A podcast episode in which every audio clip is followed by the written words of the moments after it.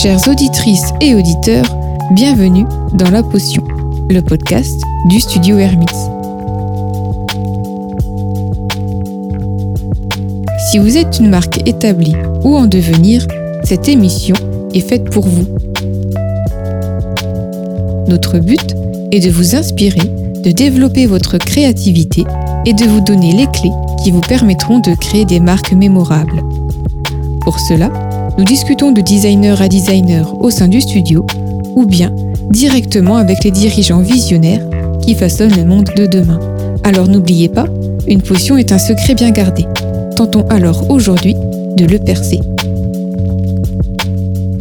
Nous avons à cœur de partager notre expérience des grandes marques avec vous. Posez-nous toutes vos questions et faisons le point sur votre projet.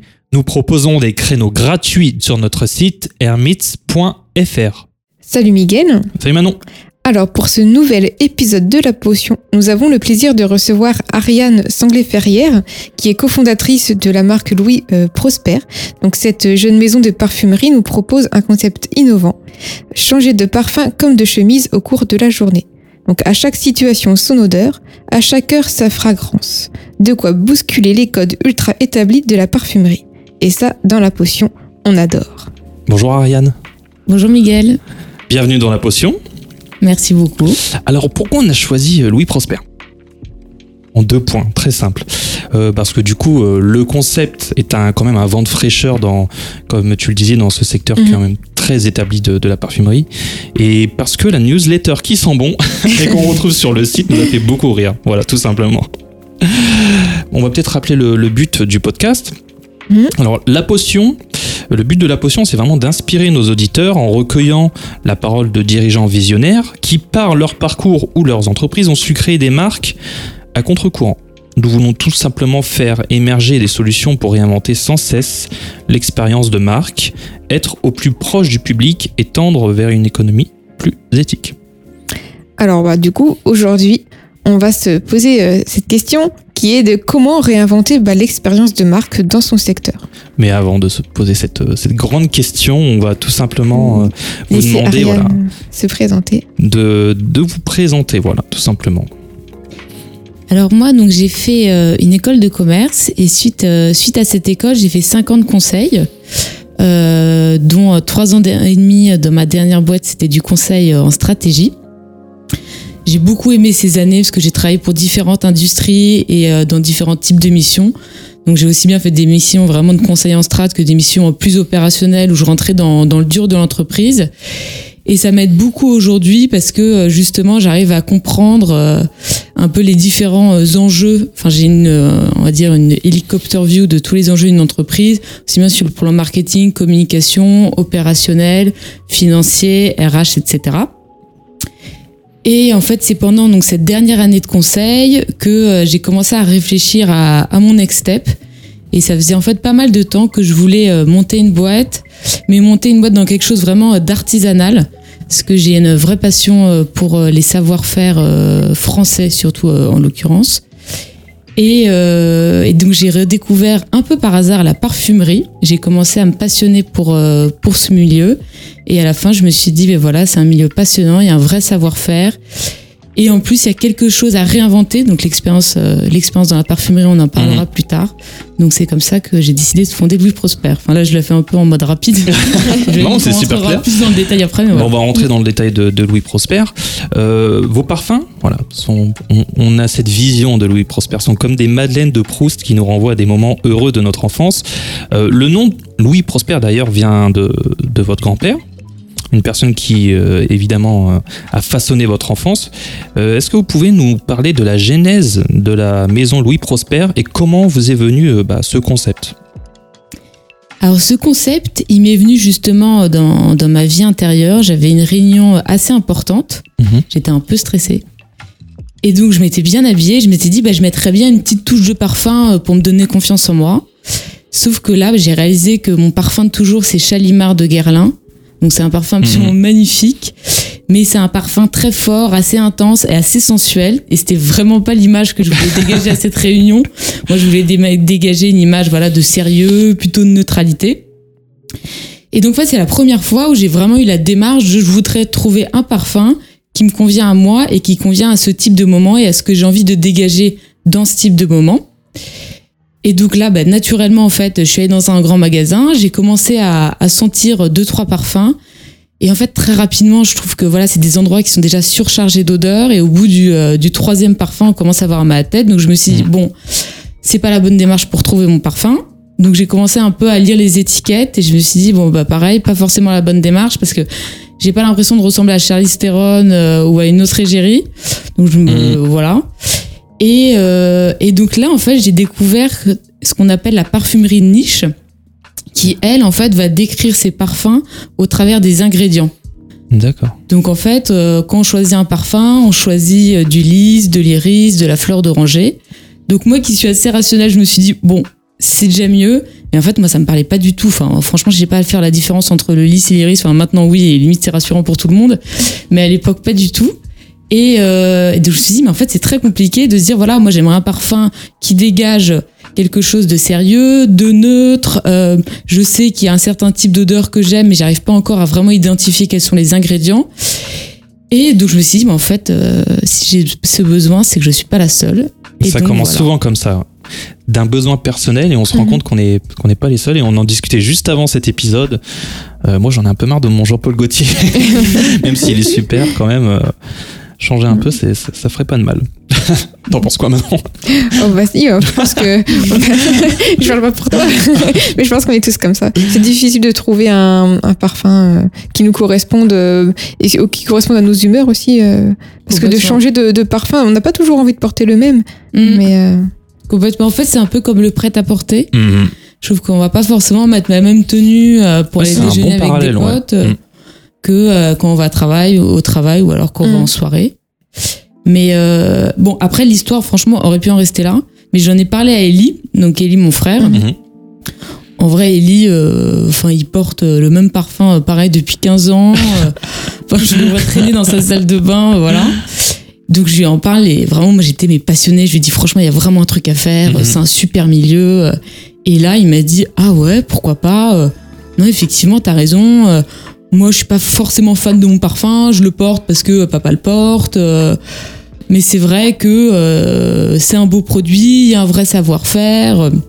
Donc euh, lui, il a commencé à s'y intéresser de son côté. Moi, je voulais pas trop le, le harceler parce que euh, sinon il va, il va se dire, elle va pas me lâcher. Et en fait, euh, au fur et à mesure, il me disait, non mais c'est vrai que c'est un milieu absolument dingue. La parfumerie de niche, c'est dingue parce que ça sent super bon. Lui, pareil, Mhm. il connaissait pas du tout. Et il me dit, il y a vraiment un truc à faire sur euh, comment rendre accessible cette parfumerie justement qui, pour les non-initiés, est en fait assez dur à, à comprendre et à pénétrer. Donc voilà, c'est ça a pris plusieurs semaines, plusieurs mois. Et puis à la fin, on s'est dit, allez, euh, on go, on se lance.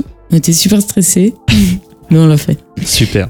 Mais euh, ça me fait penser parce que c'est vrai qu'on parle de parfumerie de, de niche, mais finalement, je pense qu'on retombe en fait au, au fondement de la parfumerie, euh, de, de trouver ses essences, de euh, comment faire son parfum. Voilà que je pense que les, les parfumeries euh, actuellement euh, c'est peut-être un, peu trop industrialisé, donc euh, il y a le retour du savoir-faire en fait.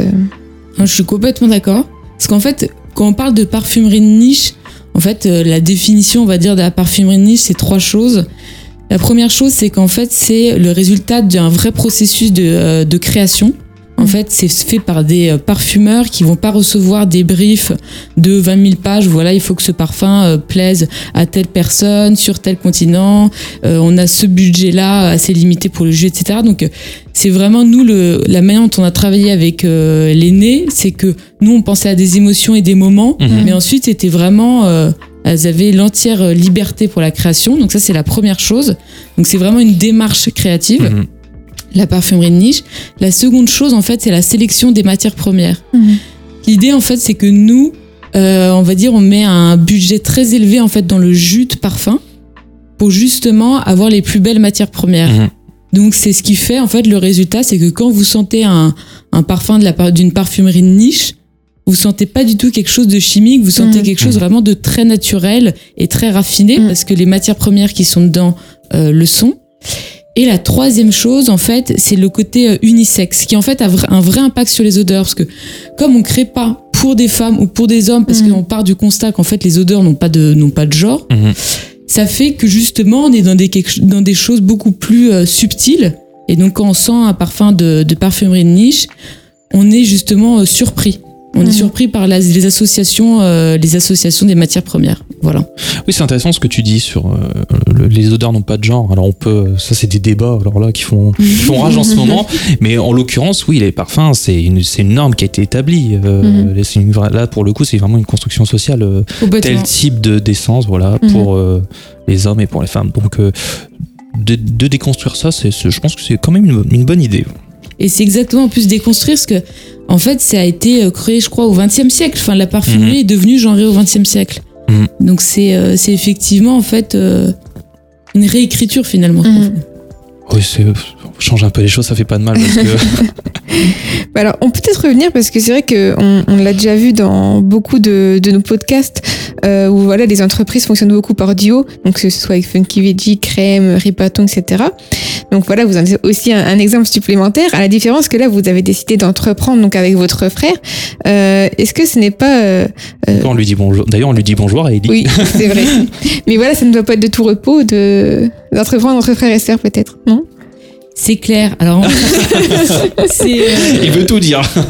non, mais c'est vrai qu'au début, tout le monde disait oulala, non, mais c'est super risqué de faire Mhm. ça avec son frère. Et en fait, honnêtement, euh, moi j'étais assez franche, je disais franchement, ouais. Mhm. Enfin, je veux dire, j'avais aucune assurance que ça, que ça allait bien se passer. Enfin, on s'entend très bien. On savait qu'on était complémentaires, mais c'est vrai que c'était très risqué. Ça aurait pu être un fiasco total, euh, voilà.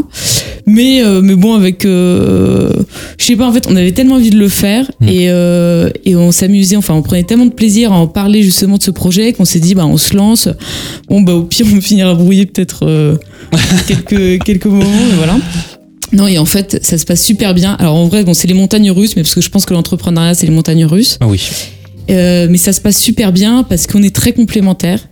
Donc ça, quand même, c'est essentiel, je trouve, justement, quand on, quand on monte son projet en duo, euh, que chacun ait, euh, ait des compétences différentes. Et on partage, en fait, les mêmes valeurs et la même ambition, Mhm. ce, qui pour, euh, ce qui pour nous deux est clé. Euh, donc, euh, donc voilà. Et puis quand même, dans ce qui aide beaucoup, c'est qu'on se connaît très bien. On se connaît Oui, très je très pense. bien. Donc euh, On peut être honnête beaucoup Ouais. plus facilement. Exactement, exactement. Donc les choses vont, euh, je pense, résultats vont assez vite parce que euh, Mm. on comprend très vite, voilà, quand quand l'un dit quelque chose, on sait exactement ce que ça veut dire, parce qu'on connaît sa manière de parler, etc.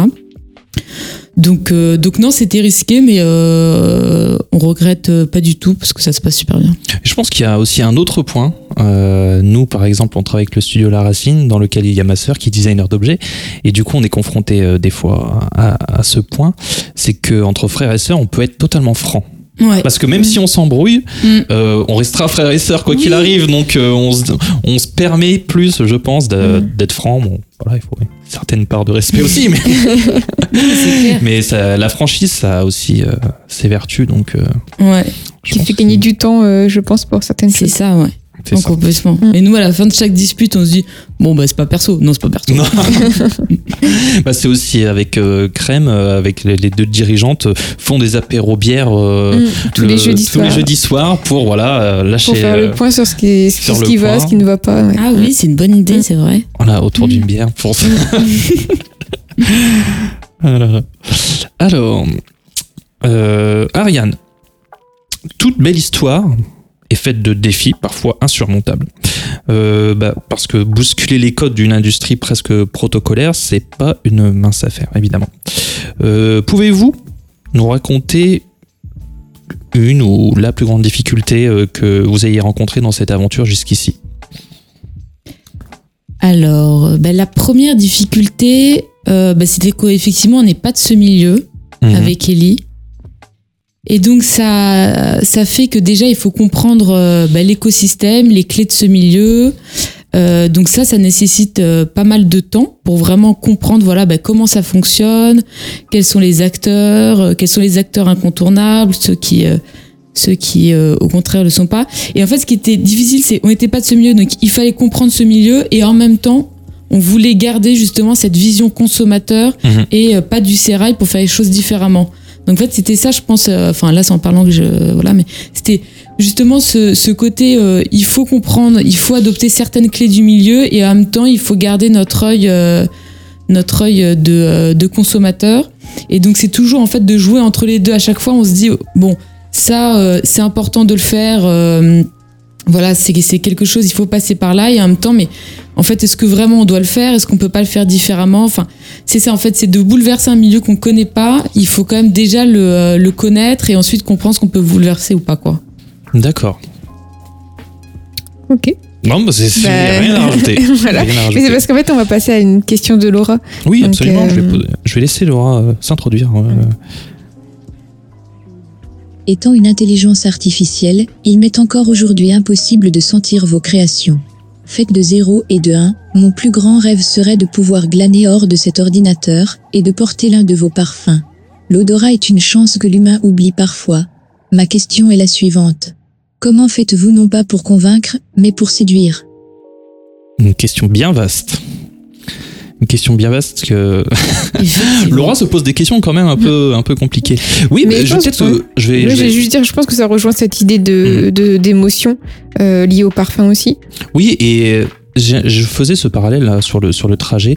On est un peu dans le même cas du, du, du- du- des entreprises de services, où c'est très compliqué de, de, voilà, de, de mettre en avant un produit qui est impalpable, parce que Mhm. ça fait... Voilà, les, les, les points de contact que vous pouvez avoir euh, euh, bah, ne permettent pas de, à part si c'est grâce aux échantillons, peut-être que tu, euh, Mhm. vous allez pouvoir en parler euh, euh, euh, maintenant. C'est c'est difficile, voilà, de, donner envie, de, de traduire, de, de se faire, euh, de se faire aussi connaître pour un produit, voilà, qui est, qu'il est impératif de, de tester, voilà. Et on a cette euh, même difficulté dans les entreprises de services euh, qui, cher- qui elles cherchent à, à, à installer une confiance en fait à- Mm. avec euh, avec leurs clients, voilà. Donc euh, comment on fait pour donner envie lorsqu'on ne peut pas sentir un parfum à distance? Non, mais alors c'est une excellente question. Il y a deux niveaux. Le premier niveau, c'est effectivement de faire appel euh, au rationnel. Donc déjà, nous, on explique vraiment comment on fait nos parfums Mhm. et ce qu'il y a dans nos parfums. Donc déjà, là, il y a, les- il y a le côté conviction Mhm. avant le côté séduction. Dans le sens où c'est vrai que la parfumerie, c'est un milieu euh, très opaque. Mhm. On sait pas du tout comment sont faits les parfums et on sait encore moins ce qu'il y a dedans. Donc nous, c'est vrai qu'on est très transparent sur, euh, sur tout ce processus sans pour autant enlever du enlever de la magie parce qu'en fait finalement c'est pas parce qu'on explique comment on fait les choses et ce Mhm. qu'il y a euh, ce qu'il y a dedans qu'on enlève la magie. Donc ça c'est le premier niveau. Euh, et donc là sur ça bah, par exemple on explique que nous euh, on travaille avec des parfumeurs à Paris. Ensuite le jus est produit à Grasse et euh, c'est fabriqué euh, dans les Hauts-de-France euh, près d'Arras on euh, travaille aussi beaucoup sur euh, l'aspect euh, éco-responsable. Donc, on a des flacons qui sont en verre allégé, qui sont recyclables. Euh, on a 88 à 90% euh, d'in- euh, de- d'ingrédients naturels dans nos jus. Donc, ça, c'est vraiment pour la partie conviction. Et après, effectivement, il y a le passage à la séduction où là, il faut faire appel aux émotions. Mhm. Et en fait, pour ça, effectivement, il y a pour les- soit on, on peut tester le parfum, donc ça on pourra euh, parler ensuite en fait euh, des différentes modalités euh, pour le faire. Mais si on peut pas tester un parfum, nous ce qu'on fait en fait, c'est que on raconte ce qu'on peut ressentir Mhm. quand on sent ce parfum. Et c'est aussi pour ça en fait qu'on le lie à, à des moments, parce qu'en fait on va dire voilà, ce parfum dans ce type de situation, il va vous donner tel bénéfice. Mhm. Donc par exemple, si je prends euh, l'audace a une odeur euh, l'autre jour, donc voilà, on dit bah, c'est un parfum frais et facile à porter. Ensuite, si, si la personne est intéressée, on va lui expliquer pourquoi il est frais et facile à porter, qu'est-ce qui fait que dans sa composition, il y a ces, euh, ça donne ça donne ses bénéfices. Et ensuite, on va dire voilà, c'est un parfum qui a un effet, nous c'est énergie qui est révérencieux par exemple pour l'audace et une odeur, parce qu'il y a des agrumes et donc c'est le parfum qui va donner un petit coup de boost le matin avant d'aller au boulot ou avant un moment important. Donc voilà, nous vraiment pour séduire, on parle des euh, bénéfices euh, et des sensations que procurent en fait ces odeurs. C'est exactement ça. Alors j'a- j'adore cette réponse parce qu'elle me permet de, de faire un point encore une fois. Voilà, quand vous établissez une marque, il y a ces deux aspects, les bénéfices qu'on appelle rationnels et les bénéfices émotionnels. C'est vraiment les deux points qui, sur lesquels il faut vraiment se pencher quand on crée une, sa marque, son entreprise. Et personnellement, et enfin c'est pas que personnellement, mais étant donné que nous sommes des humains, des êtres de chair et d'émotion, il faut vraiment se pencher sur ce deuxième point. C'est c'est le point le plus, le, vraiment le plus impactant. Voilà. J'adore cette réponse. Merci. Bah, du coup, on va passer au portrait, chinois. Ouais. Ok, alors, pre- premier point du portrait chinois. Si euh, Louis Prosper était une fleur, ce serait? Ah bah alors Louis Prosper, c'est en fait c'est beaucoup de fleurs parce que Louis Prosper, pour moi c'est toutes les fleurs qu'on met justement euh, dans nos créations. Alors, ce serait un bouquet de fleurs. Donc, euh, oui, déjà ce serait un bouquet de fleurs, c'est vrai, un joli bouquet de fleurs, ça c'est Mhm. sûr.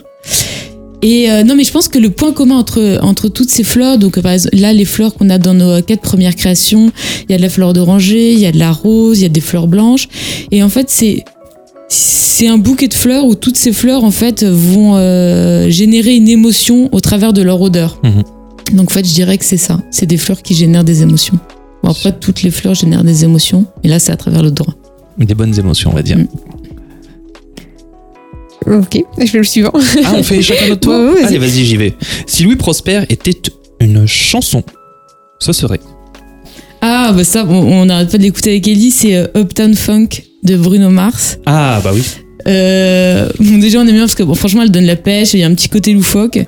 Et euh, c'est aussi quand, on- justement, quand on travaillait sur, euh, sur les parfums du soir, on n'arrêtait pas de se dire, tu bois ce parfum, ou franchement, tu le mets, et là, t'as envie de danser, t'arrives à une soirée, euh, tu ça. te sens bien.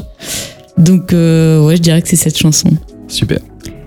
Si Louis Prosper était un poisson, ce serait. Alors C'est Laura, c'est Laura d'ailleurs qui nous a suggéré euh, euh, portrait ce, oui. ce portrait chinois. Alors ouais, le poisson, ça donne pas des bonnes odeurs en général. Là, je sais pas, euh, On va, on va sortir de l'odeur du poisson, peut-être s'intéresser à sa forme, à sa beauté, je sais pas. Effectivement, faut pas le voir sous l'angle Voilà, mais plus sous l'angle esthétique. Euh, je dirais que, euh, ouais, je dirais qu'on serait un poisson clown. parce que euh, parce que le poisson clown déjà c'est un poisson qui détonne esthétiquement Mhm. c'est orange et je pense que Louis Prosper c'est euh, c'est une maison qui détonne dans la parfumerie et ensuite le poisson clown en fait pour moi c'est Nemo donc c'est un poisson quand même super sympa que tout le monde connaît et c'est aussi euh, l'idée de Louis Prosper c'est que c'est une marque assez légère euh, sympa qui se prend pas la tête euh, voilà Super. Si Louis Prosper était un lieu, ce serait. Ah, ce serait Paris. Ce serait Paris. euh, ce serait Paris parce que bah, c'est à Paris que Louis Prosper est né, c'est à Paris que les, euh, les jus sont créés. Et puis surtout, Louis Prosper, pour moi, ça incarne vraiment euh, l'élégance parisienne, donc euh, le côté justement pas ostentatoire euh, de l'élégance. Et c'est vraiment ce qu'on retrouve dans nos parfums. C'est pas du tout des parfums ostentatoires. Et aussi l'esprit parisien avec un petit côté un peu, euh, un peu insolent, un peu. euh, Oui, c'est le mot, je pense. Ouais. Impertinent, Mhm, euh. c'est ça. Si Louis Prosper était une émotion, ce serait. ce serait euh, la joie, je pense. La joie parce que euh, parce que bah, déjà nous on, on se marre bien avec Ellie et puis l'idée aussi avec euh, avec ses créations c'est euh, bah, en fait que ça réenchante le quotidien justement des, euh, des gens qui portent nos parfums parce que c'est Mhm. quand même euh, super euh, super joyeux en fait de sentir bon euh. Ok. Très bien. Euh, Ariane, ce qui nous a poussé à, à vous avoir au micro de la potion, c'est évidemment ce concept de à chaque moment son parfum, qui vient du coup, effectivement, comme on le disait, bousculer les codes de, de cette industrie bien, bien implantée. Et nous, dans la potion, nous voulons décanter ce nouvel élixir. Alors veuillez entrer dans notre atelier. Alors, euh, bah, comme euh, nous, le- nous le disions, euh, vous osez briser les codes donc avec ce, ce concept novateur de parfum complémentaire et adapté au moment de la journée. Pouvez-vous nous dire quel est votre positionnement face bah, aux grandes maisons? Alors on l'a un peu abordé tout à l'heure, là on est dans la parfumerie de niche, qui Mhm. voilà, on ne connaissait pas forcément, du coup peut-être que vous allez pouvoir approfondir là-dessus. Complètement. Alors, en fait, dans la, par- la parfumerie globale, il y a, on va dire, il y a deux types de marques. Il y a euh, ce qu'on appelle la parfumerie dite sélective. Donc là, on va retrouver euh, les marques, par exemple, du groupe LVMH ou Mhm. L'Oréal. Donc leur particularité, c'est que c'est euh, des marques qui mettent en avant un parfum phare. Donc ça va être le Chanel numéro 5, le Dior J'adore, qui le vendent dans... dans des, euh, dans des grands magasins, dans des, euh, voilà, dans des grandes chaînes et euh, dont le marketing est avant tout accentué sur, euh, sur l'égérie. Mhm. Donc ça, c'est euh, le premier type de marque. Donc ça, on va dire que c'est 90% du marché de la parfumerie. Mhm.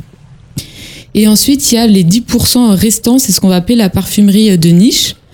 Donc ça, c'est une tendance qui a apparu il y a, euh, il y a à peu près euh, 15 ans. Et qui, euh, qui grossit pas mal. Et les caractéristiques, donc ça, je les avais euh, abordées précédemment euh, de la parfumerie de niche, c'est la liberté, la liberté dans la création, la qualité des matières premières et le, le côté unisexe. Et en fait, cette parfumerie de niche, en fait, c'est surtout, elle est aujourd'hui occupée par des, euh, par des marques qui ont un positionnement très luxe. Donc, en fait, concrètement, c'est des, c'est pro- des produits assez chers et dont le marketing est vraiment accentué sur, euh, sur les ingrédients.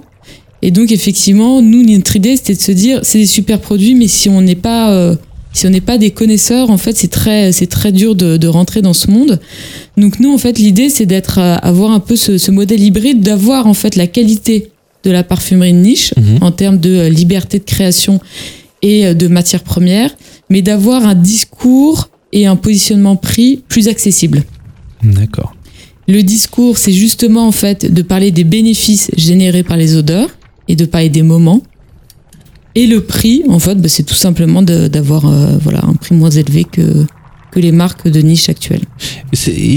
Cette tendance, de, du coup, là, vous en parlez du, du- du- de la parfumerie, parfumerie de niche, on, on le retrouve un peu dans, aussi dans les cosmétiques avec euh, crème, Mhm. ou même on discute beaucoup, enfin au fur et à mesure de, nos journées, on discute et on se rend compte que les jeunes générations euh, tendent de plus en plus à se tourner vers des petits producteurs plutôt que d'aller tout de suite dans, dans ces grands noms, cette standardisation. C'est vrai que Mhm. On, on évite d'aller plus à Zara, etc. pour le prêt-à-porter. On essaie de trouver une petite boutique un peu Mm. obscure sur Internet pour aussi un peu, je pense, pour les plus jeunes se différencier aussi. Mm. Est-ce que vous êtes aussi un peu sur cette, euh, cette position? Complètement, parce que en fait aussi un, un des constats euh, qu'on a fait, c'est que finalement on n'aime pas avoir le même parfum euh, que tout le monde, on Mhm, n'aime pas sentir la même chose. En fait, un parfum, ça fait partie de notre identité. J'ai l'impression que c'est encore euh, plus personnel que. bon, c'est vrai que de, de, de tomber sur quelqu'un qui, est- qui a le- la même veste ou quoi, bon, Mm. ça arrive, mais bon, c'est pas catastrophique. Mais Mhm. c'est vrai que le parfum, on, on fait tout pour avoir le parfum que, que personne d'autre n'aura, Mhm. mais au final, euh, avec l'offre qu'on a standardisée, euh, pff, il faut, faut trouver quoi. C'est ça, exactement. Et donc en fait, l'idée euh, aussi avec Louis Prosper, c'est que voilà, quand, quand on porte une création Louis Prosper, ben, on porte une création qu'on qu'on sent pas trop euh, encore chez les autres. Bon, peut-être qu'on la sentira de plus en plus, on espère. Mais ça rejoint aussi un autre point qui est que voilà, aujourd'hui on a deux collections euh, et quatre parfums, mais que Louis Prosper a, a vocation en fait à, à avoir euh, une offre assez riche en termes de collection et en termes de moments pour que justement en fait euh, chacun puisse vraiment trouver euh, son odeur personnelle. Après, alors c'est une question là qui, qui me vient, mais qui est un peu différente. Mais euh, parce qu'on dit souvent que euh, un, parfum aussi euh, euh, change un peu euh, d'odeur en fonction de la personne qui le porte, parce qu'on Mm. a tous notre odeur de peau, euh, etc. Et Est-ce que c'est quelque chose qui est accentué avec euh, vos parfums, comme c'est des essences naturelles? Est-ce que c'est quelque chose qui ressort un peu plus? Je pense pas que ça ressorte forcément plus. Euh, en fait, c'est que effectivement, c'est le parfum. euh, on va sentir un parfum différemment sur euh, en fonction des personnes, Mm. parce qu'il y a plusieurs facteurs qui rentrent en compte. Il y a le type de peau. Euh, donc en fait, dans le type de peau, il y a la pigmentation, il y a aussi euh, l'humidité. Enfin, comment le côté ce qu'on a une peau euh, riche, euh, Mm. euh, pardon, grasse ou sèche, etc. Euh, et après, il y a aussi tout ce qu'on va se mettre sur notre corps d'externe. C'est-à-dire qu'en fait, on pense souvent, voilà, le parfum comme étant la seule chose qui a une odeur qu'on va mettre sur soi, mais souvent on va mettre, voilà, euh, une- des crèmes sur le visage, on peut mettre des crèmes sur le corps, on peut se mettre du déodorant. Donc en fait, il y a énormément de, de facteurs qui Mhm. font que euh, un parfum va pas sentir la même chose. Et je pense que nos parfums, pour le coup, je pense que voilà, tous les parfums sont concernés de de la même manière. Mhm. Ok. Euh, du coup, vos parfums sont, alors là, on rentre encore plus dans le concept de Louis Prosper, sont superposables. Donc les parfums sont superposables. Comment euh, fonctionne l'eau de jour et l'eau du soir? Alors en fait, dans un parfum, il y a trois types de notes. Il y a les notes de euh, tête. Donc c'est vraiment quand on vient de se voilà de se pchiter un parfum, c'est les notes qui vont rester de quelques secondes à quelques minutes. Ensuite, il y a les notes de cœur. Donc ça, c'est les notes qui vont rester de quelques minutes à quelques heures. Et après, il y a les notes de fond. Ça, c'est vraiment les notes qui vont rester très longtemps euh, sur la peau, sur les habits. Souvent, quand vous êtes mis du parfum, le lendemain, vous pouvez ressentir votre euh, votre chemise ou votre écharpe. Et en fait, là, ce que vous allez sentir, c'est les notes de fond. Et en fait, nous, on peut superposer l'eau de jour et l'eau du soir au sein d'une même collection parce que les deux parfums sont complètement différents mais ont les mêmes notes de fond. Mhm. Donc en fait, pendant plusieurs heures, ils vont être différents, mais à la fin des fins, l'odeur qui va rester sur votre écharpe sera la même. Ok, d'accord. C'est un peu, on peut faire le parallèle euh, en tant que designer euh, sur, euh, tu sais, euh, quand on va choisir un noir, on va pas choisir un noir profond en fonction de la couleur, on va prendre Mhm. un noir qui a un peu des nuances de la couleur qu'on a Oui. choisi précédemment. Ok, super. Est-ce qu'on pourrait faire un peu le parallèle aussi, euh, parce qu'on pense qu'un parfum ça a une odeur, mais ça, en fait, c'est c'est un mélange d'odeurs. Est-ce qu'on peut faire le parallèle avec la langue, euh, qui selon la zone, on va plus ressentir le sucré, le salé euh, au niveau du, du nez? Je sais pas si on peut faire un parallèle comme ça. Si, si, si, si, complètement. En plus, le parfum, en fait, c'est un peu un objet vivant parce que euh, quand on Mhm. commence à vraiment sentir un parfum, et on le voit vraiment avec les parfums lui prospère, ce qu'on va sentir voilà, au moment du pchit, ça va pas être la même chose que ce qu'on va sentir euh, une heure après, et ça Mhm. dépend des... Donc oui, oui, complètement, ouais. Et En plus, on a eu, oui, c'est en plus on a, on a testé juste avant. C'est Mm. vrai qu'au début on dit, je, je commence à sentir, et j'ai, oh c'est sympa. Et après, de- quelques secondes après, ah ouais, mais ah ouais non, c'est vraiment sympa parce que Mm, du coup mm. on, on sent les, les, ouais, la variation en fait des, des, des odeurs. C'est, ouais, absolument vivant. Euh, bah, on l'évoquait déjà cette question, mais peut-être qu'on peut revenir dessus sur euh, ce, euh, le fait que vos parfums soient euh, donc euh, unisex, puisque vous vous écrivez hein, sur euh, sur votre site euh, fini les clichés courants dans la parfumerie de la femme séductrice et du mâle sauvage. Qu'est-ce que pour vous un désir de casser les codes du secteur ou plus une envie de changer les modes de consommation Ou les deux. ou les deux mais- Bah, c'est un peu les deux, effectivement. C'est un peu les deux et, euh, et en fait, le point commun, c'est que voilà, moi, en tant que consommatrice, en fait, je me retrouve pas, euh, je me retrouve pas dans ça. Et, euh, et en fait, les odeurs, je trouve que vraiment, ça a pas, euh, ça a pas trop de sens. Mhm. Donc, euh, donc les deux, mais c'est surtout voilà, en fait, et c'est un peu, enfin, c'est vraiment Louis Prosper, c'est que l'idée, nous, c'est que euh, toutes nos, tous nos choix sont vraiment des convictions euh, personnelles, c'est-à-dire que nous, en fait, on se voyait pas faire euh, des collections pour les femmes et des collections pour les hommes, parce que vraiment, on, on trouve que ça a pas de sens euh, nous personnellement, et moi, je me voyais pas euh, Mhm. aller acheter un parfum parce que c'est un parfum euh, pour une femme. Absolument. Et il y a une, gros, une aussi une grosse tendance. hein. Moi, je, suis assez frustré, même dans le prêt-à-porter, euh, entre la section, la division des fois entre hommes et femmes. sur les choix. Et il y a beaucoup, Mhm. beaucoup, beaucoup d'hommes qui euh, commencent à trouver euh, leur bonheur euh, dans le rayon fin parce qu'il y a des choses en fait qui sont assez proches hein, de- et qui est Bah, parce que dès qu'on est sur des t-shirts ou des pas grand choix des fois. ouais. Je parle du prêt à porter en l'occurrence, mais voilà. Euh, on peut lire aussi, euh, lire aussi autre chose sur, sur votre site. Euh, vous dites montrer, monter une maison de parfum en 2020 alors que la moitié de la planète avait le nez bouché, c'était risqué. On est joueur, sauf quand il s'agit de la planète et de son avenir. Alors, on aime beaucoup que ce ne soit pas une énième caution verte euh, au service de, de la marque, puisqu'il n'est pas forcément martelé hein, en, en pleine page, en Mhm. première page d'accueil.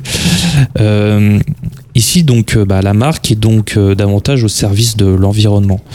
Euh, quel est le constat sur l'engagement écologique des marques de votre secteur et quelle est, d'après vous, la, prochaine étape à franchir dans ce chemin vertueux? Alors en fait, le constat, c'est que bah, l'industrie de la parfumerie, un peu comme, enfin, je pense, suit un peu les mêmes tendances que toutes les industries, c'est-à-dire que c'est les nouveaux acteurs qui vont euh, justement euh, challenger les, euh, les modes de production, euh, de fabrication. Et donc voilà, en fait, on voit que les, les mastodontes du secteur sont en train de changer, mais ça met du temps, et ce qui, ce qui est normal vu leur taille et leur process. Et ceux qui rentrent sur le marché, quand même, en tout cas, font de plus en plus attention à ça. Nous, en fait, c'était du bon sens de se dire, bah voilà, on est en 2021, on lance une marque, ce serait un peu con quand même de lancer un truc Mhm. qui, euh, qui fait du mal à la planète. Enfin, ça peut paraître débile comme ça, mais on se dit, bon, on va pas commencer à, à créer un truc qui va contribuer à encore empirer les choses. Donc euh, moi je trouve que on voit que le secteur euh, est en train de changer. Euh, par exemple là il y a une grande marque qui a lancé euh, un parfum euh, voilà dont le flacon euh, est, euh, est rechargeable. Euh, ils ont aussi pas mal travaillé sur la sélection des matières premières pour avoir des choses assez naturelles. Donc les choses sont en train de bouger. Euh, et nous l'idée c'était de le faire euh, dès le début, de le faire au max de ce qu'on pouvait Mhm, faire mhm. et de faire ce que nous on trouvait euh, intelligent. Donc euh, ce qu'on trouvait intelligent, c'était vraiment en fait de travailler sur le flacon parce que c'est très très polluant les flacons. Mhm. Et ça c'était assez compliqué de trouver des flacons en verre allégé et, et recyclable, mais, mais on l'a fait. Et de travailler aussi sur le jus. Mais par exemple, sur le jus, nous, on n'est pas dans le 100% naturel. Parce que le 100% naturel, pour l'instant, en fait, c'est très dur d'avoir un parfum qui tient. Mhm. En fait, en 100% naturel. Donc, c'est pour ça qu'on est dans le 88 à 90. Mais après, le reste, c'est la synthèse, mais qui est clean. Euh, voilà. Et euh, bah, par exemple, on n'a pas ajouté de, de colorant ou d'autres additifs. Parce que pareil, on se dit, en fait, je vois pas pourquoi on, on, on ajouterait un colorant pour faire un parfum euh, bleu, rose ou vert. Enfin, Ah, Je suis tout à fait d'accord sur ça. Super. Bon, du coup, on va passer à, à l'identité visuelle, qui est la traduction euh, des fondements de la marque. Donc, euh, que ce soit en interne, avec un studio, une agence, un indépendant ou bien même soi-même, toutes les routes mènent vers l'identité visuelle. Euh, Pouvez-vous nous dire comment vous avez développé la vôtre et comment vit-on ce processus côté marque? Alors c'est vrai que déjà moi je trouve que c'est vraiment un processus et je pensais pas du tout que c'était à ce point-là un processus. En fait, je trouve qu'une marque, l'identité euh, d'une marque, c'est un peu comme euh, c'est un peu comme un ami ou un humain. Je trouve que on le pense, on le fait et là on se dit non mais en fait c'est pas du tout ça que j'ai fait. J'ai pensé ça et puis en fait quand je vois quand je vois ce que j'ai fait concrètement, euh, le logo, l'écriture, tout Mhm. ça. Donc en fait c'est vrai que ça évolue, ça change tout le temps. Alors nous, la manière dont on a procédé, c'est que euh, d'abord on a réfléchi à voilà qu'est-ce qu'on voulait créer comme marque. Donc euh, bah, concrètement, nous c'était on voulait créer une marque engagée, audacieuse et légère. Donc ça avec un peu d'humour. Ensuite, on s'est dit bah, concrètement quelles sont les marques qu'on aime, pourquoi on les aime. Et euh, donc d'abord en fait il y a eu tout ce travail de réflexion avant même de rentrer euh, dans, l'incarnation euh, concrète de ça. Ensuite, on a travaillé donc avec une graphiste sur le logo, le logotype et le logo. Et en fait après, une fois déjà juste avec le logo, on s'est dit bon, on voulait faire ça, on a fait ça, qu'est-ce que ça veut dire? Donc par exemple, au début, on voulait pas forcément quelque chose de euh, voilà avoir cette typo euh, euh, celle de Louis Prosper en fait euh, assez grasse Mhm. et euh, allongée. Et en fait, on s'est dit c'est drôle, mais en fait, ce qu'on aime, c'est ça. Et on se disait, ça, il y a quand même un côté assez parisien, assez couture. Donc en fait, on s'est dit, bah, l'air de rien, ce qu'on aime, c'est quand même le côté un peu euh, haut de gamme, enfin même dans, même dans la typo. Et après, bah, on a commencé à travailler sur, euh, sur les flacons et sur euh, vraiment les shootings euh, campagne, enfin ce qu'on peut voir euh, sur notre site. Mhm. Et donc voilà, en fait, c'était vraiment un processus, tout ça a mis pas mal de temps et on n'a pas du tout fait tout en même temps parce que justement, à chaque fois, on se disait, bon, d'abord, on fait quelque chose, on voit ce que ça donne, on voit ce que ça veut dire de nous et de la marque et après, on, on évolue. J'aime beaucoup, beaucoup ce que vous avez dit sur euh, faut que ce soit une personne. Non, bah alors il y a un épisode qui est censé sortir, euh, être sorti au moment où vous entendez cet épisode, mais qui n'est pas encore enregistré. Entre les enregistrements et les sorties des épisodes, euh, on est un peu dans dans d'autres dimensions. Et euh, oui, on voulait faire un épisode. Euh, personnifier votre marque en fait faites de votre il faut penser nous je pense voilà on pense les marques comme une personne Mhm. on lui, on lui donne euh, une personnalité, quelque Mm. chose d'interne, et à travers l'identité visuelle, on va lui donner un visage, on va lui donner euh, un physique, euh, puis, euh, une manière de s'habiller. voilà. Voilà, même à tra- on, on, on pense. manière de parler aussi. Oui, c'est ça, une manière de parler. Ça, ça va être dans, dans, dans le ton de voix, mais c'est plus loin que Mm. l'identité visuelle. Mais même dans le, dans le ton de voix, il y a aussi la typo. On, on pense souvent que oh, on choisit la typo qui va bien, etc. Mais euh, comme vous l'avez dit justement, la typo, ça donne aussi euh, presque un accent. De, de, de voir une ouais. certaine typo, euh, par exemple une typo à empattement un peu ancienne, on va, on va s'imaginer euh, voilà un discours un peu plus voilà majestueux, euh, traditionnel, alors que si on utilise voilà vous sur les affiches de films d'horreur une typo voilà avec éclat de sang on va on va on va s'imaginer que la personne le, le crie de, de Mm. douleur Mm. donc ça, ça ça compte vraiment donc euh, Mm, mm. donc c'est ça oui il faut person- personnifier la marque D'ailleurs, donc sur votre identité, vous avez une identité visuelle qui est très épurée. Donc euh, entre le, blanc, euh, le noir et un, duo de bleu et de vert. Euh, du coup, est-ce que vous pouvez nous expliquer euh, vos codes visuels, par exemple, bah, les, entre l'eau de jour et l'eau du soir Comment vous avez travaillé ces, bah, cette identité sur tout ça? Alors, nous, justement, on voulait avoir une identité graphique vraiment au service du, du produit. Mhm. Donc, c'est pour ça que, euh, en fait, on a mis euh, voilà, une couleur par collection et ensuite euh, ce jeu euh, de couleurs, enfin de blanc et de, euh, et de couleurs pour la version jour et la version soir. En fait, on voulait quelque chose, justement, comme euh, la mission de Louis Prosper, c'est de rendre la haute parfumerie accessible. Mhm. On voulait aussi que visuellement, en fait, ce soit simple à comprendre.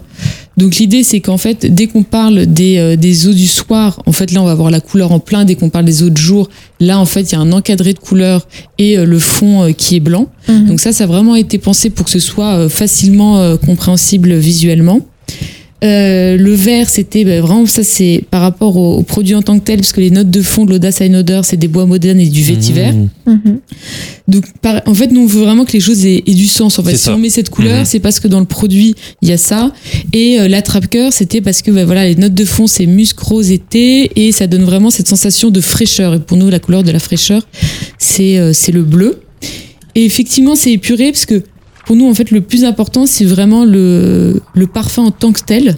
Et c'est un peu ce qu'on a tendance à oublier justement dans cette industrie où on parle beaucoup voilà d'égérie, Mhm. euh, il y a un énorme travail qui est fait sur ça. Nous, l'idée, c'est que on veut vraiment que voilà l'attention soit portée sur euh, sur le jus Mhm. euh, et non pas sur euh, le flacon. Oui, parce que l'idée, c'est vraiment de mettre en valeur le produit, euh, Mm. d'utiliser en fait l'identité visuelle vraiment au service du produit. euh. Exactement. Alors même si c'est très juste parce que même s'il y a une démarche euh, créative, la différence entre l'art et le design, c'est que l'art, euh, voilà, euh, enfin, c'est que le design lui Mhm. vient servir une fonction en fait. Euh, L'art se suffit à soi-même et l'art, hein, tout simplement, c'est poser des questions. Mhm. Et le design, c'est y répondre.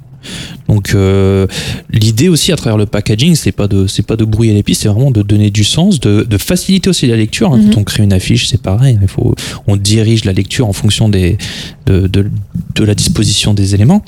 Et donc euh, bah, du coup, ça, oui, ça nous a permis. Bon, on pose la question, c'est c'est pour en discuter, mais on avait très bien compris Mhm. euh, le concept en tout cas. On voudrait aussi aborder, alors là c'est un point un peu, plus euh, pointu, là, c'est pour aussi ouvrir un peu la réflexion euh, euh, pour chacun. Les marques de luxe du coup subissent une phase de rebranding appelée le zeroing, qui signale la nécessité de revoir en profondeur l'image de marque pour répondre aux besoins et aux attentes des millennials on a évoqué euh, légèrement tout à l'heure. Donc euh, à cet égard, de nombreux dirigeants suggèrent une euh, interprétation différente du phénomène de ce rebranding. Donc certains voient un profond désengagement avec le passé et réécrivent l'ADN de ces marques. Le risque, c'est que cette homogénéisation dilue les identités visuelles des marques. Euh, on en parlait tout à l'heure, voilà, toutes ces grandes maisons qui euh, adoptent pratiquement la même typo. euh, Mhm. bon. Euh, Est-ce que vous pensez que qu'on va dans la bonne direction? Euh, c'est quasiment politique. Euh, C'est politique. Non, c'est vrai. Bah, franchement, euh, non, moi je trouve ça dommage parce que, en fait, elles ont. C'est dommage parce que justement, il y a une perte, il y a une perte d'identité qui fait que c'est quand même beaucoup moins marrant. Quoi. Mhm. Moi, ce que, ce que j'adore, par exemple, dans le luxe, c'est euh, c'est la création et justement l'art. Enfin, c'est quand même des Mhm. marques justement qui peuvent se permettre.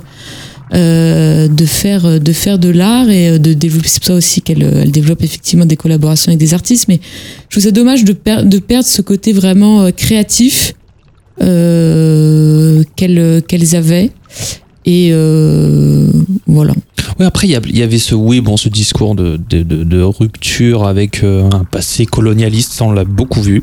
Euh, y a une, moi, je pense que la vraie raison, j'ai eu une autre piste, c'est euh, euh, faciliter la lecture pour euh, le marché asiatique. Mmh.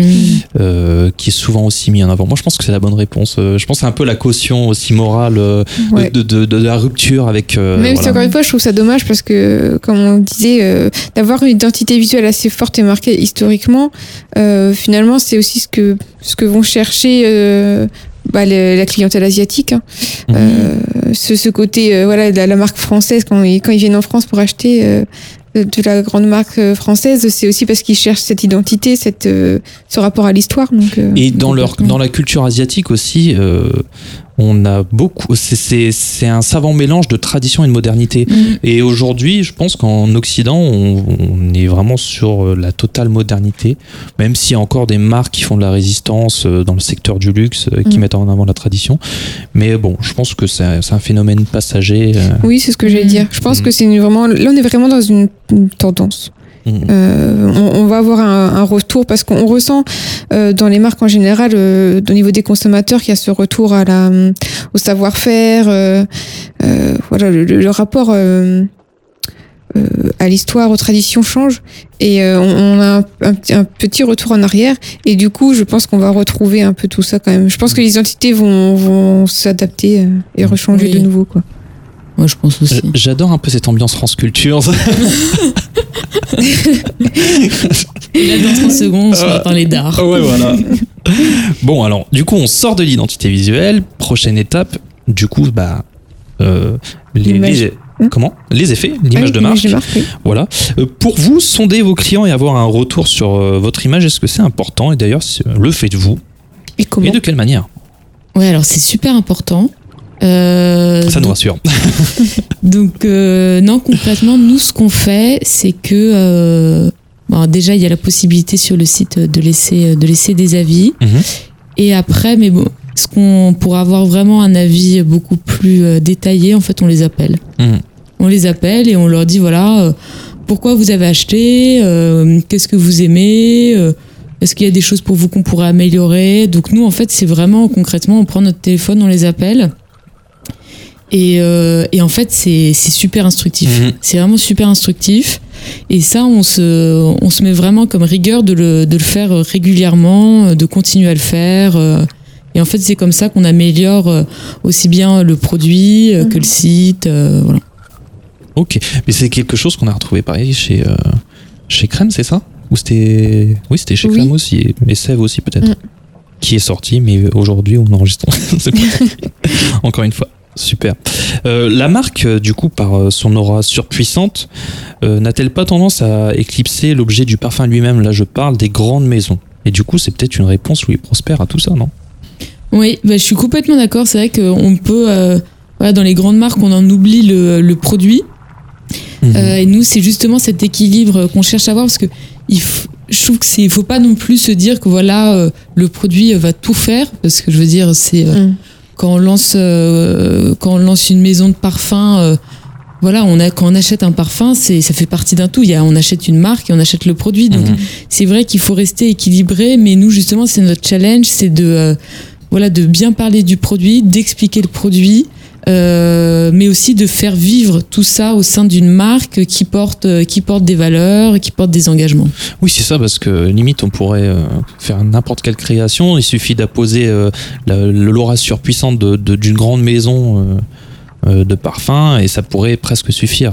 euh. Mhm. Mm. Alors que là, on retourne aux fondamentaux. Voilà, c'est c'est quelque chose d'humble et de et au- qui, qui a du sens en fait finalement.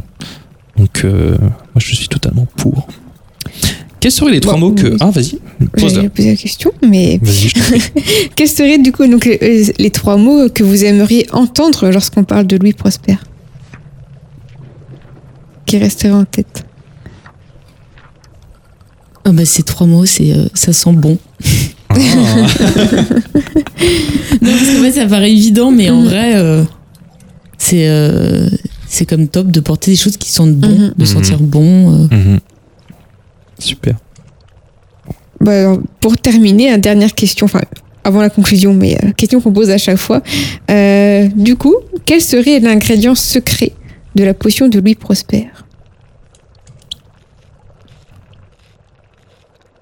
Grande question. Euh, et là, blanc. Il n'y a pas d'ingrédient secret. Non. Bah, je pense que c'est notre complicité avec Ellie qui fait que euh, on se challenge beaucoup, euh, qu'on s'amuse, euh, euh, qu'on est très exigeant. euh. Enfin, je pense que c'est ça. Je pense que notre ingrédient secret, c'est notre complicité qui fait que euh, qui fait que on fait des, euh, des bons produits. Enfin, Mhm. en fait, justement, c'est on, comme on se challenge, on pousse à chaque fois vraiment les euh, toutes, euh, Mhm. toutes les démarches au bout du bout, et ce qui fait qu'on a des super produits et que euh, on les fait dans un mode de production qui nous ressemble. Voilà. Moi, alors moi, au sortir de, voilà, de, de cette interview qui approche de sa fin, moi je pense que l'ingrédient secret c'est complémentaire. Mais c'est l'amour de votre produit aussi.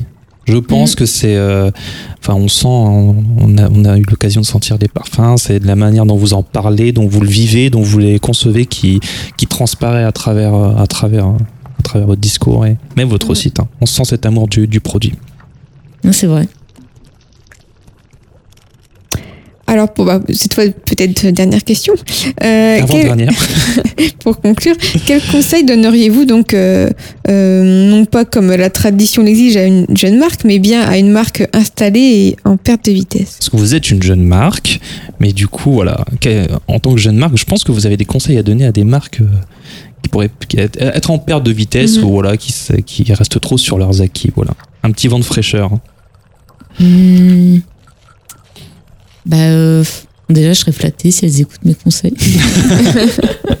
non, je sais pas vraiment si j'ai beaucoup de conseils, parce que bon, j'imagine qu'ils le font aussi. Mais peut-être d'écouter, moi, je trouve, en fait, Mhm. d'appeler ses clients, Mhm. de leur demander vraiment ce qu'ils pensent et de, de prendre leur retour. Moi, je trouve que ça, c'est quand même. Enfin, nous, en tout cas, c'est tellement ce qui nous aide. Et je trouve ça concret, en fait, parce que si on lance une maison de parfum, c'est c'est pour euh, c'est pour vendre nos produits à des à des clients et faire en sorte que ça leur fasse plaisir, qu'ils soient contents d'acheter ça et contents d'offrir ça. Donc euh, c'est vraiment en fait la relation, je trouve, avec Mhm. le, le client qui est super importante. Je pense que comme toute marque, on est là aussi pour résoudre euh, un problème, le, Mm. le, le- le problème de, de nos clients.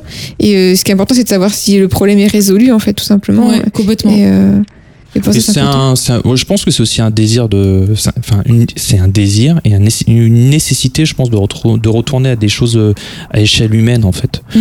On en discutait aussi euh, avec Crème, euh, où les, où Juliette était voilà travaillait pour une grande marque et ils ont senti un peu ce euh, ce besoin de retourner vers des Mm. choses plus plus incarnées Mhm. euh, même on, on discutait hein, de ce besoin de retourner à des choses plus saines avec les nouvelles considérations écologiques. C'était vraiment un vent de panique. Elle nous a dit en interne, on était, euh, voilà, on était euh, affolés quoi par, Mhm. par ce qui ce qui arrivait devant nous parce que nous c'était dans ces marques-là, c'était pas nos premières considérations quoi, le- l'écologie. Et donc, euh, donc voilà. Plus saine et, plus humaine aussi, je dirais. Oui, c'est oui, Ouais. un retour incarné, je pense. Merci. inf- Ah non, il reste une dernière question. Qui aimeriez-vous entendre au micro de la potion pour un prochain épisode? J'adorerais entendre euh, bah, Patine. Je sais pas si vous connaissez, c'est une marque de euh, c'est une marque de prêt-à-porter euh, qui recrée un peu de nouveaux essentiels. Enfin, c'est une super marque, et, bah, justement une très très belle identité de marque, je Mhm. trouve. De bons produits et euh, des produits qui font du sens. Enfin, je vous laisserai découvrir le, concept, mais Avec pas plaisir. j'adorerais. D'accord, on va essayer. On va aller voir ça. Très eh bien, en tout cas, merci euh, infiniment, Ariane, de nous avoir donné euh, quelques ingrédients secrets de, Louis Prosper. Et à la semaine prochaine, n'oubliez pas. La potion est un secret bien gardé. Merci à vous. Au revoir. Au revoir.